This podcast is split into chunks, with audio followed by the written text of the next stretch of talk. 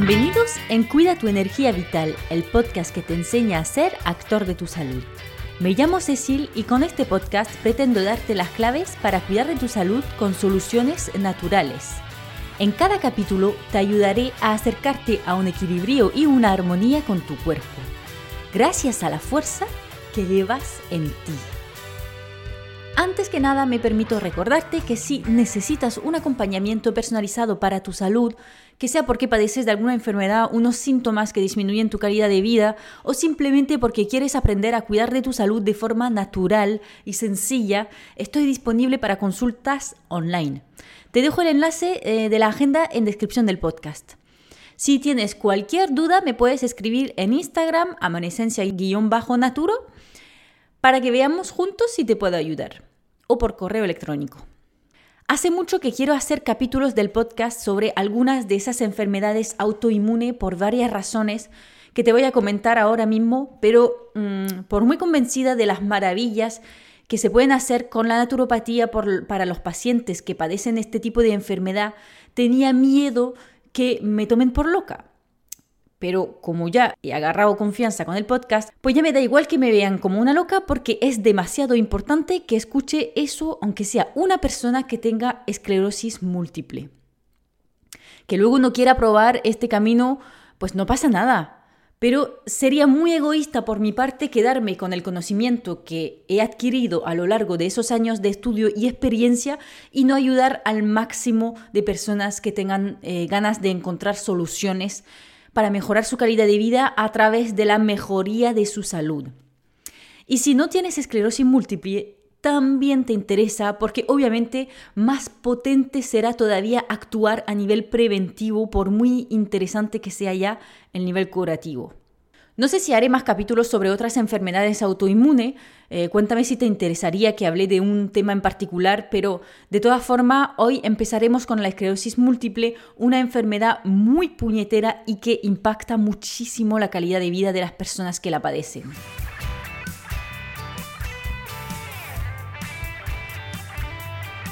Para explicarte un poco de qué va la esclerosis múltiple, es una enfermedad autoinmune, como lo mencioné antes, lo que significa concretamente que tu sistema de defensas, el sistema inmunitario, se está volviendo en contra tuya y te está autoatacando.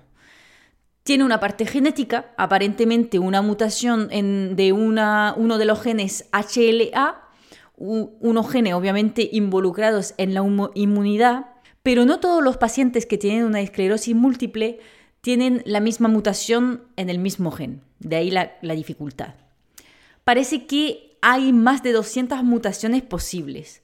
Eso, combinado con el resto de los factores que te voy a comentar ahora, casi se podría decir que hay tantos tipos de esclerosis múltiple que de pacientes que la sufren. De ahí una vez más la importancia de individualizar el seguimiento y el protocolo de ataque. Porque como ya sabes, la genética hace una parte, pero no es una fatalidad. Lo he hablado muchísimo en el capítulo 35. Si necesitas un pequeño empujón para entender que no porque te ha tocado el gen de una enfermedad significa que tienes que exprimirlo y desarrollar la enfermedad. Y eso porque la genética es una parte del origen del problema, pero otra es el entorno. Las condiciones en las que pones tu organismo a diario.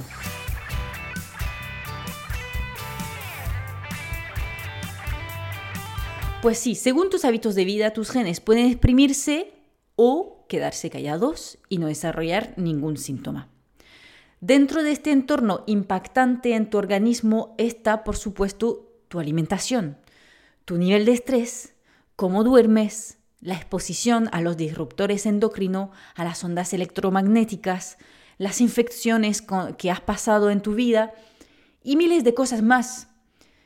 De hecho, Hablando de infecciones, se ha visto que muchas personas que han desarrollado una esclerosis múltiple habían pasado por una infección por Epstein-Barr, el virus de la mononucleosis.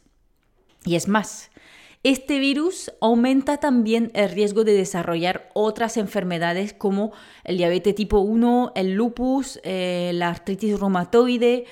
Pero no te asustes, no porque has pasado esta enfermedad significa que vas a desarrollar una esclerosis múltiple. En realidad, la gran mayoría de la población ha tenido este virus pasando por su cuerpo, solo que una vez más, dependiendo de otros factores, puede llegar a activar debilidades en nuestro organismo o no. Otro de los factores que pueden entrar en juego en la esclerosis múltiple es el factor hormonal. De hecho, existe un porcentaje más alto de mujeres que de hombres desarrollando esta enfermedad, lo que refleja el impacto hormonal en la enfermedad. Pero al final me lancé en los factores eh, que la desencadenan y no te he hablado un poco más de la fisiología de la enfermedad. Te decía que el propio sistema inmunitario es el que ataca al mismo organismo, pues ataca específicamente al sistema nervioso y más precisamente a la vaina de mielina, esa capa que envuelve los nervios para protegerlos y permitir que vaya más rápido el mensaje nervioso. Lo bueno es que esta mielina tiene una capacidad de regeneración. Por eso en muchos casos la esclerosis múltiple empieza por crisis de la cual el paciente se recupera y vuelve a la normalidad. Pero lamentablemente, aparte de lo muy desagradable que son esas crisis, que ya deberían ser un criterio para buscar solución, el otro problema es que la primera vez la mielina se recupera casi al 100% pero la siguiente ya un poquito menos, y así cada vez menos. Por lo que al final esta forma remitente que se llama se acaba transformando en una forma progresiva secundaria, que es que el paciente va empeorando y perdiendo capacidades poco a poco sin recuperarse. Otros pacientes empiezan directamente con una versión progresiva primaria y van perdiendo capacidades sin recuperarse enseguida. Obviamente lo que queremos evitar es llegar a este daño de la mielina irreversible que obliga a vivir con discapacidades, así que cuanto antes empezamos a hacer cambios, mejor. Pero eso ya lo sabes ahora, ¿verdad? Bueno, ahora que sabes un poco más de la enfermedad, vamos a seguir con los factores.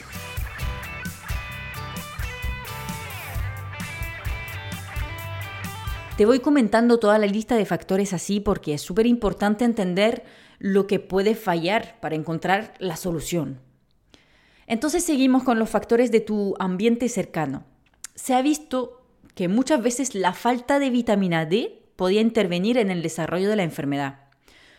No te sorprenderás si me has escuchado hablar de la importancia de la vitamina D en el funcionamiento del sistema inmunitario.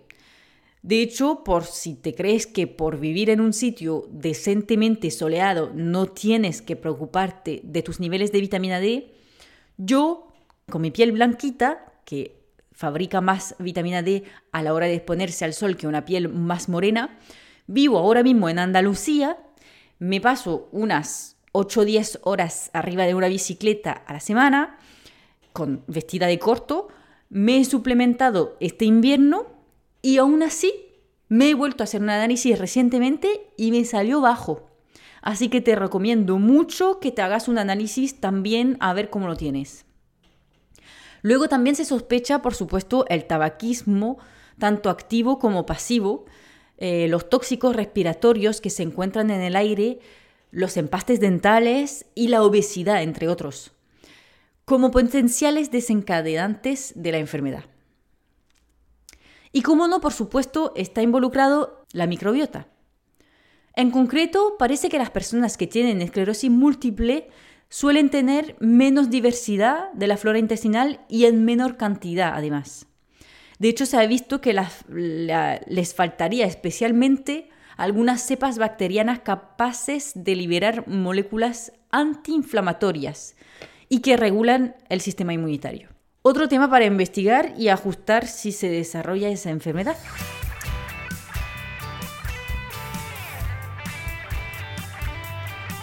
Bueno, vale, muy bien, Cecil, me dirás, ¿y entonces qué hacemos? Pues como lo habrás entendido, hay un componente muy inflamatorio en esta enfermedad, por lo que no te vas a salvar de la alimentación antiinflamatoria. Por si te interesa ponerte muy cuadrado con la dieta, porque por mucho que yo siempre diga que es importante no agobiarse e ir a su ritmo, obviamente si te pones cuadrado y lo haces perfecto, los resultados llegarán más rápido. Pero tampoco sientas que tienes que abandonar si no te vas a poner cuadrado de una y vayas a tu ritmo, porque eso también sirve, te lo prometo. Pero bueno, si eres de los que funcionan como con el todo o nada, puedes eh, comprarte el libro del doctor Señalé, un médico que ha tratado muchísimos pacientes cambiándoles la alimentación a lo largo de su carrera y ha tenido muy buenos resultados con las enfermedades autoinmunes. La dieta Señalé es muy cuadrada y tiene muchas reglas, por lo que para los que quieran empezar más suave, haré un resumen un poco más flexible. Recomienda quitar el gluten y los lácteos, pero también los cereales y el azúcar. Nos quedamos con verduras, proteínas y grasas de calidad. Otra cosa muy importante es la calidad biológica de los alimentos para evitar meter más tóxicos eh, disruptores endocrinos al cuerpo. Obviamente, mm, nada de ultraprocesados. Y la carne en cantidad limitada eligiendo más bien huevos y pescado de calidad. Está claro que siempre viene bien añadir todo lo que pueda ser antiinflamatorio, por ejemplo, la cúrcuma y el jengibre, pero también los frutos del bosque y la piña, la uva por el resveratrol, un famoso antiinflamatorio y antioxidante que tiene además propiedades de protección del sistema nervioso, por lo que nos viene genial, por supuesto. Los omega 3 también entran en esta categoría junto con los frutos secos, eh, otra fuente de buena grasa. Que no falten los antioxidantes, los cuales encontrarás en las frutas de temporada, pero también tienes el sereño, que es muy interesante para sus propiedades antioxidantes y que encontrarás en las nueces de Brasil. Elígelas con un máximo de su piel marrón, que es la que lleva el selenio en grandes cantidades. Y por supuesto, también puedes darle un punto más suplementando eh, con coenzima Q10 o ácido alfa lipoico unos potentes antioxidantes. De hecho, hablando de suplementar, también deberías echarles un vistazo a tus niveles de vitamina D antes que nada, que nos falta a todos y como te lo comentaba, ha demostrado tener un impacto en el desarrollo de la esclerosis múltiple. Pero cuidado que la vitamina D no se suplementa a lo ciego. Tienes que estar seguro que lo tienes bajillo porque si sobra también es malo. Lo ideal siendo, por supuesto, es ponerse al sol en horas en las que te hace bien y no te quema, porque tiene muchos más beneficios que solo permitir la producción de vitamina D. Por si no hay manera y que está bajo, se suplementa. Es importante tener una buena cantidad de vitaminas del grupo B también, especialmente la B12 que frena el daño de la mielina. Y no nos puede faltar nunca el magnesio porque aparte de ser imprescindible para todos los procesos bioquímicos del organismo, ayuda a reducir el estrés y está muy involucrado en la transmisión nerviosa. Vendría muy bien, por otro lado, trabajar sobre la salud intestinal, que también puede ser el o parte del origen de la enfermedad y se podría utilizar la glutamina o directamente al caldo casero, junto con probióticos, que sea en suplemento o con alimentos que los llevan, como el kefir, la kombucha, el chucrut, por ejemplo.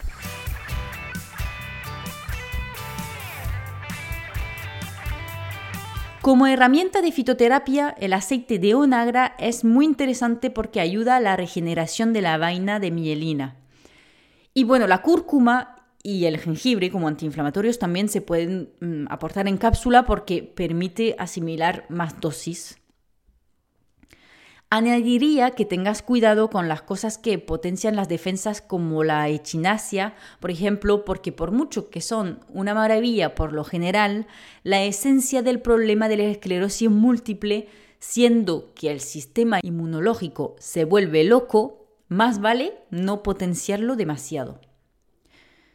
No hay duda que deberías plantearte gestionar tus niveles de estrés, porque también es uno de los factores negativos, por supuesto. Y para eso te reenvío a mi capítulo dedicado al tema para no repetirme demasiado. Es verdad que a veces haría falta un cambio total de vida, pero concibo perfectamente que es más fácil decirlo que hacerlo. Solo lo dejo aquí para que vayas madurando la idea en ti si te resuena. Finalmente, deberías tomar en cuenta la exposición a los disruptores endocrinos, esos tóxicos que ya no podemos evitar del todo, pero que podemos limitar en nuestra vida comprando lo que podamos de calidad biológica, tanto la alimentación como los productos de belleza y limpieza del cuerpo y del hogar. Por otro lado, la exposición a las ondas electromagnéticas ya sé que es muy complicado, pero lo mismo, a tener en cuenta, mejorando lo que se puede poquito a poquito. Cuando puedas, muévete a diario. Haz circular tus fluidos para ayudar a eliminar lo que te intoxica y mejora la oxigenación de los tejidos para que se recuperen mejor. Y por favor, cuida tu sueño. Ahí es cuando tu organismo se regenera a nivel profundo. Y sobre todo, confía en tu cuerpo. Visualízate sano. La respuesta está en ti como siempre. Y hasta aquí el capítulo de hoy. Si has aprendido algo hoy, te agradecería que me dejes unas estrellitas o un comentario en la plataforma de podcast que estás utilizando y que compartes este capítulo a una persona querida, especialmente si hay esclerosis múltiple en su familia o que ella la padece. Muchas gracias por escucharme y nos vemos en el próximo capítulo de Cuida tu energía vital. Chao.